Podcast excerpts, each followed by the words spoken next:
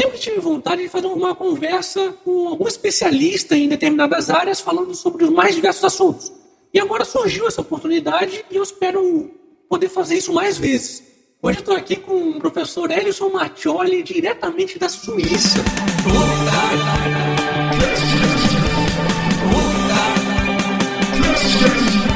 Que legal! É uma grande honra falando aqui com você hoje. Muito obrigado por ter aceitado o convite. Obrigado, prazer é meu estar aqui com você.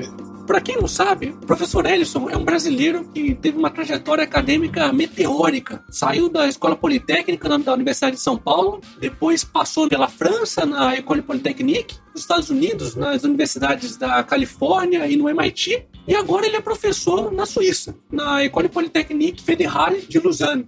Tá certo que eu falei, professor? É isso aí mesmo. Eu comecei fazendo engenharia elétrica na USP. Em seguida, eu fiz um duplo diploma. Então, acabei fazendo também física e matemática aplicada na École Polytechnique na França. Em seguida, eu fiz meu doutorado na Universidade da Califórnia e um pós-doutorado no MIT. E hoje eu sou professor aqui na École Polytechnique Federal de Lausanne.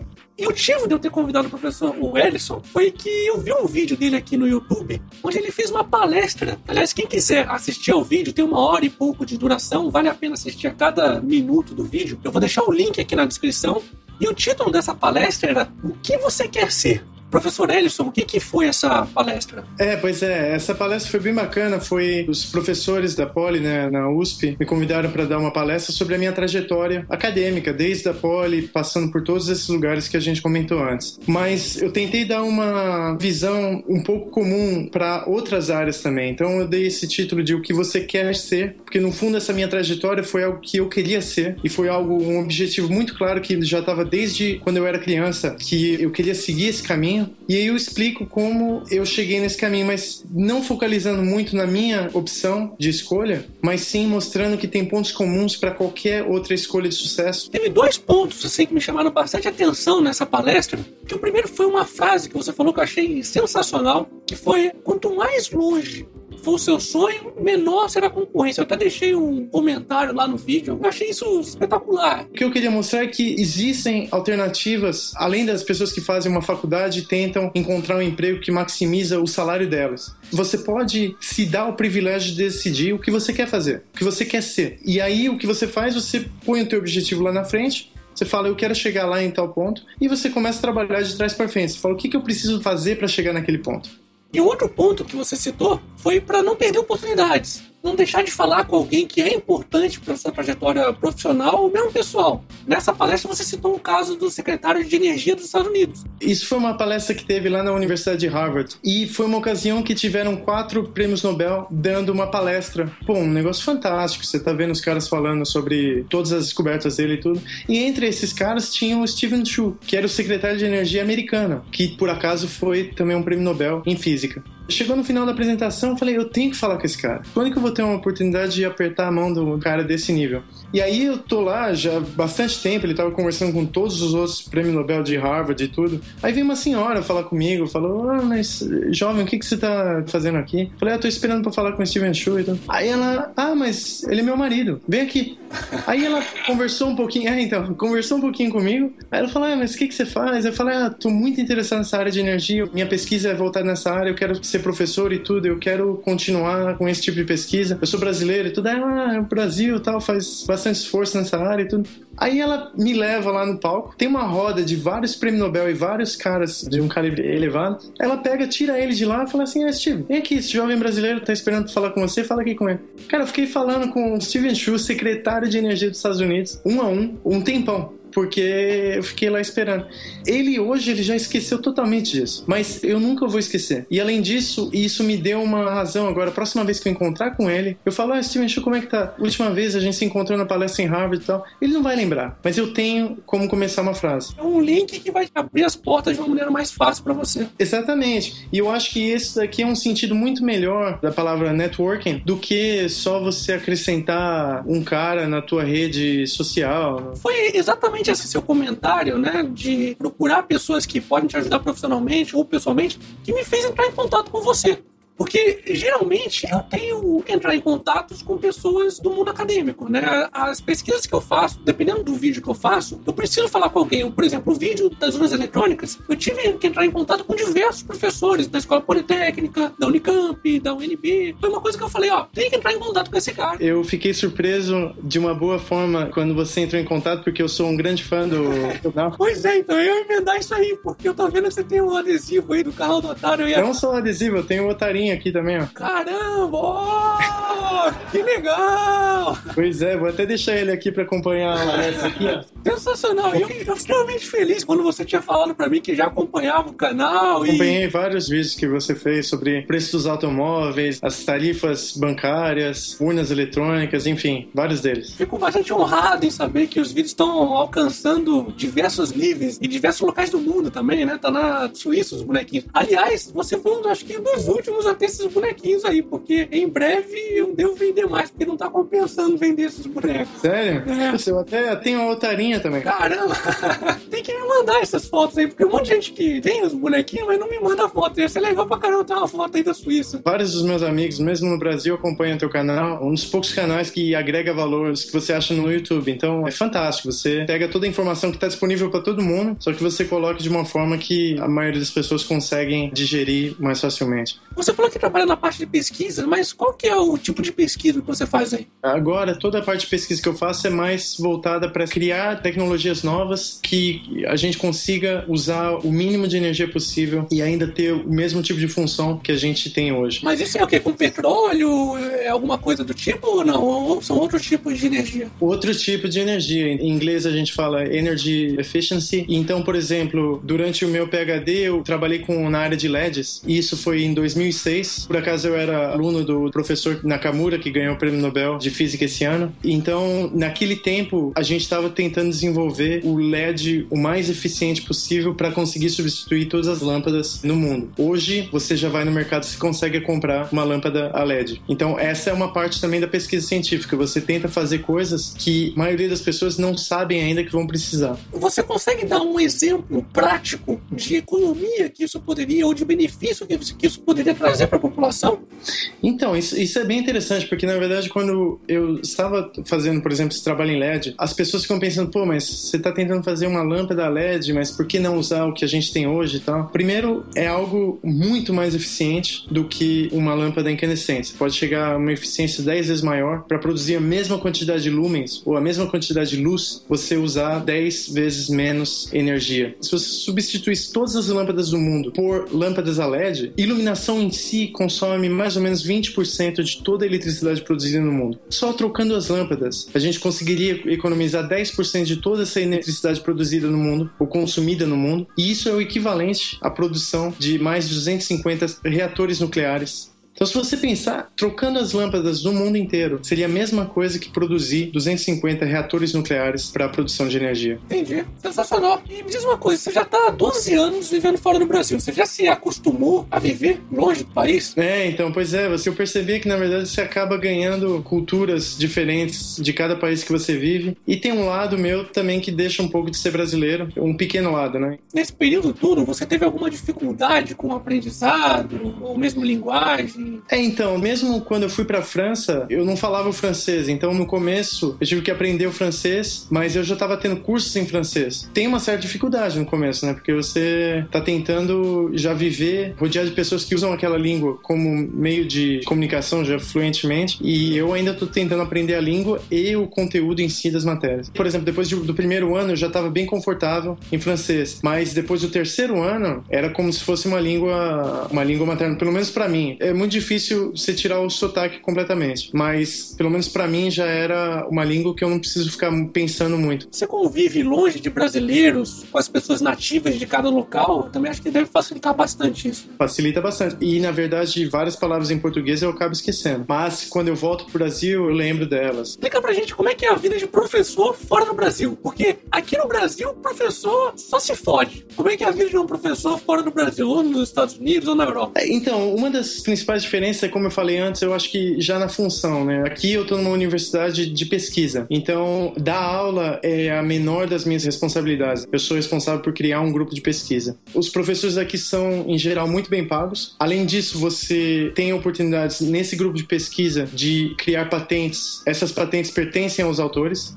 se eu desenvolver alguma tecnologia que eu quiser fazer uma empresa a partir dessa tecnologia, eu tenho essa liberdade. Então, no final, você acaba tendo muito mais liberdade de fazer outras coisas que acabam dando valor para a sociedade muito mais do que se você não as fizesse, na verdade. Eu cito o caso do professor Nakamura, ele tem uma empresa de LED agora que tem mais de 100 funcionários. E são 100 empregos bem pagos. A maioria desses empregos são PHD. Sim, é, imagino. E para falar a verdade, eu acho que também tem outra coisa aqui. Você não precisa precisa muito ter cabelo branco para ser respeitado como professor aqui. Eu acho que mesmo pessoas jovens, como o meu caso, por exemplo, tá com traba... anos? Tá?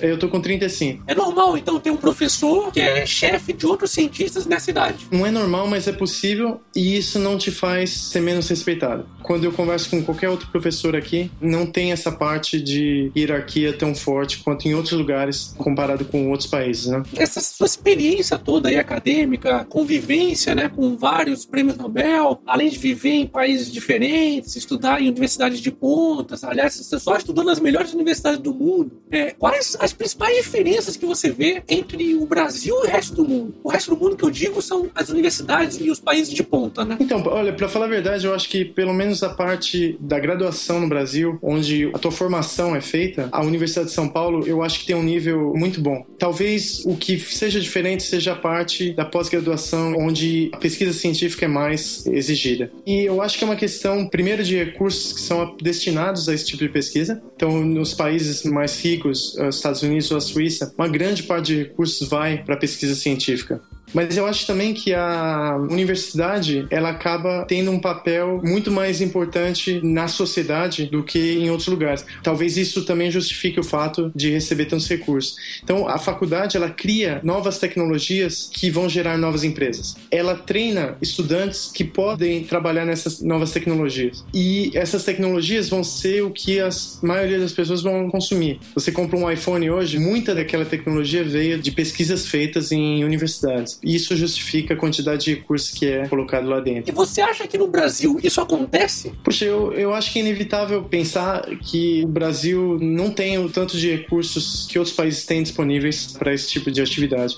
Por exemplo, os Estados Unidos, uma grande parte dos recursos que vão para a área militar, de parte de defesa, ela é destinada indiretamente às faculdades para fazer o tipo de pesquisa que eles estão interessados. Eu ainda acredito que no Brasil não tenha essa coisa em termos de treinar pessoas de um nível de doutorado doutorado para cima. Se você pensar quantos PhDs são contratados, você não vê muito isso. Se você pegar no Vale do Silício, a maioria das empresas foram fundadas por caras em faculdades e a maioria delas contratam PhDs a salários altos. Então, ela tem um papel na sociedade muito mais importante, claro, do que existe no Brasil. E no Brasil, a maioria dos PHDs acabam indo para o mercado financeiro, né? Pois é, então, ou você tem o mercado financeiro ou você tenta ser professor. Você não tem muitas outras opções, né? Você que teve experiência aí com vários prêmios Nobel, qual é a importância de um prêmio Nobel para um país, né? Será que algum dia o Brasil vai conseguir ter um prêmio Nobel? Porque se a gente olhar aqui, a Argentina tem prêmio Nobel, Chile, Peru, Colômbia, Venezuela, até Venezuela tem prêmio Nobel, México, praticamente todos países aqui, vizinhos aqui da América Latina, possuem prêmios Nobel. O Brasil ainda não. Você acha que falta muito para isso acontecer para o Brasil? É importante isso? Obviamente não tem uma importância direta,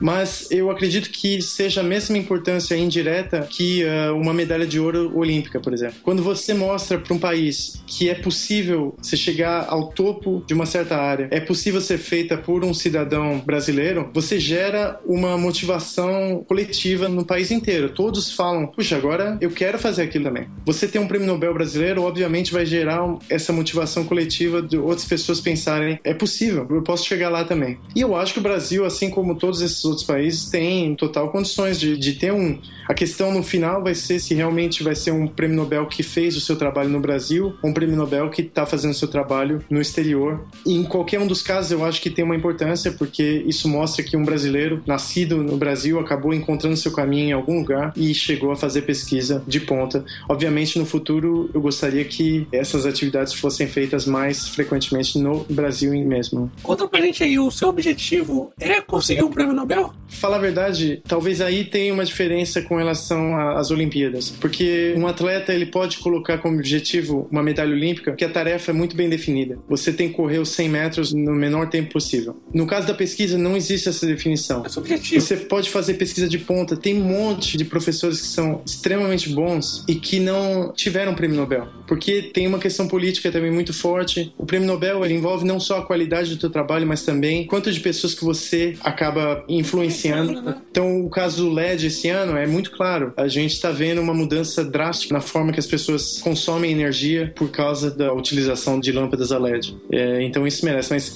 eu acho difícil ter isso como objetivo, porque não tem uma tarefa claramente definida. Você pretende algum dia voltar para o Brasil?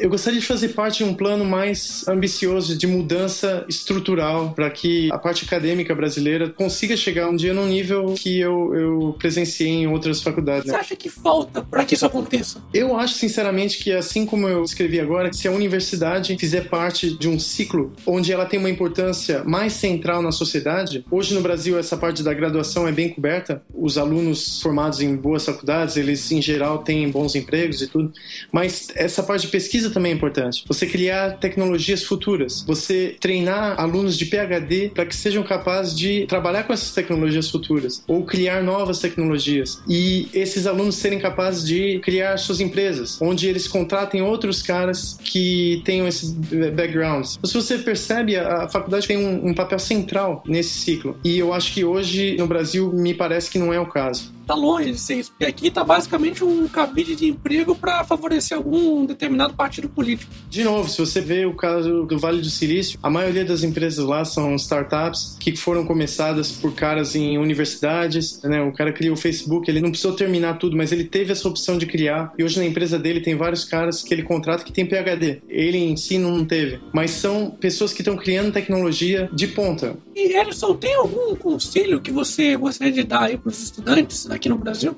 Tem, na verdade, dois pontos que eu gostaria de dar como conselho, né? Um, eu acredito que as pessoas têm que começar a atrasar um pouco essa recompensa ou atrasar a gratificação própria, sabe? Às vezes você fala, você coloca como um objetivo entrar numa faculdade de ponta, aí você entra na USP, por exemplo. Eu sinto que as pessoas já falam, puxa, cheguei, chega a gente tem que começar a pensar, não, tudo bem, você fica feliz no primeiro dia, ou primeira semana, mas depois, que mais que eu preciso fazer? Qual que é o meu próximo passo? Onde que eu quero chegar além disso, sabe? E eu acho que essa coisa de ficar muito focado no que você já conquistou não serve muito para muita coisa, né? Porque no final você é um aluno, você é um estudante de uma boa faculdade, mas você não tá criando muito valor. Então eu acho que no final, eu acho que as pessoas têm que ter essa vontade de estar sempre aprendendo. É como qualquer investimento, sabe? Se você tem um investimento que tem um retorno positivo, quanto mais tempo você deixa o teu dinheiro investido investido, maior vai ser o teu retorno lá na frente tem uma, talvez uma regra básica aí de investimento que é lucros passados não significam uma garantia de lucros futuros, né? Tem, é, exatamente. tem que olhar para frente e não ficar olhando para o passado. Exatamente isso. Eu acho que o segundo ponto importante está no objetivo em si. Eu acho que o objetivo tem que ser uma visão do que você quer ser, o que você quer fazer, o que você quer ter no futuro, muito além do que eu quero entrar numa faculdade. Faculdade em si tem que ser um meio para você chegar no objetivo e não o objetivo em si. Eu acho que as pessoas têm que pensar numa alternativa a. Poxa, eu entro numa faculdade depois eu consigo um emprego que me paga melhor.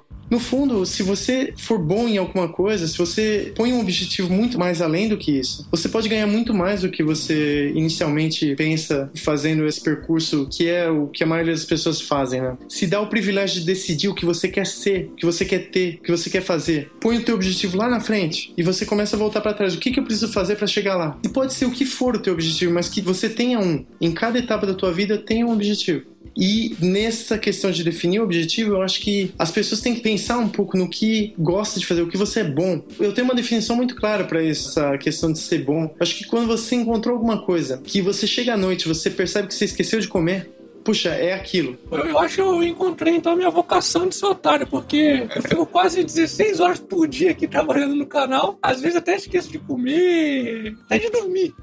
Só pra pois é. continuar é. aqui no canal. E no fundo, eu acho que o teu caso é um exemplo bem claro disso. Você definiu realmente o que você quer ser, o que você gosta de fazer. Então você pode passar 16 horas fazendo a edição dos seus textos, pensando no roteiro. E no final você criou algo que é, é muito bom porque foi algo que você pode passar 16 horas e você não, não percebe, não te incomoda. E pode ser qualquer outra coisa. Você pode estar estudando física, você pode estar surfando, você pode estar Mas você tem que ter uma, uma ideia honesta. Bom, eu gosto de fazer isso, eu sou bom, é o que eu quero fazer. E você define o ponto no final. Então eu acho que agora, por exemplo, você cria um canal que você tem milhões de pessoas assistindo o teu canal. Você chegou num lugar que realmente é impressionante. E até é difícil de acreditar que você não tem ainda um retorno financeiro, apesar do sucesso do teu canal. É meio. Pois é, até hoje, basicamente, sou eu que tiro do meu bolso ainda pra pagar. Apesar de não estar tá tendo agora uma ajuda financeira de algumas pessoas, né? Que eu chamo de patrões do canal do Otário. Que, aliás, se não fossem essas pessoas, o canal já teria acabado já há muito tempo. Muito obrigado a todos que apoiam o canal, fazendo doações ou comprando uns bonequinhos, enfim, qualquer coisa. Que isso tem sido fundamental para continuar. Porque eu não, ainda não sei por quanto tempo eu ainda vou conseguir manter o canal vivo, né? Então, mas eu acho que se você compara ainda com qualquer outro canal no YouTube, você é um canal que traz um conteúdo informativo e você tem milhões de pessoas que se beneficiam do conteúdo que você está trazendo para ter um valor próprio, que seja as tarifas bancárias ou que seja o. O problema é que acho que a cultura aqui no Brasil, a maioria dos brasileiros ainda não consegue enxergar isso. Óbvio que tem alguns poucos brasileiros que estão contribuindo, ajudando com o canal, mas a maioria não tá. Precisa ter uma mudança cultural forte aqui para ter alguma mudança de verdade. As empresas talvez te vejam como um inimigo delas, porque você está tentando mostrar a verdade, mas no fundo, elas poderiam usar a tua imagem para indicar as coisas que são. Sim, eu costumo dizer que as empresas são muito burras, porque elas me veem como inimigo delas.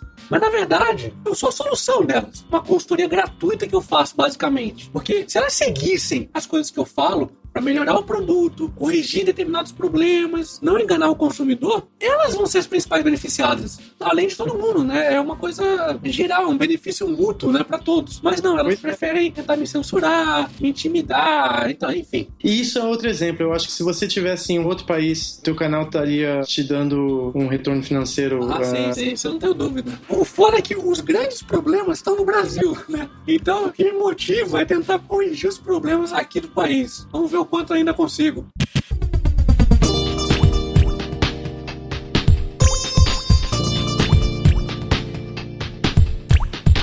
Edson, pô, foi muito legal a conversa aqui com você. Queria mais uma vez agradecer por você ter aceitado o convite. Deixar aí as palavras finais. Obrigado, eu. Foi um prazer aí você ter entrado em contato comigo. Eu fiquei muito feliz como fã do canal. Aliás, eu quero a foto, hein? Me manda a foto aí. Vou mandar sim. Espero que uma próxima vez a gente possa fazer outra, ter outra conversa desse tipo. Bom, Edson, obrigado mais uma vez. Bom, pessoal, então, por hoje é isso aí. Fui! De ouvir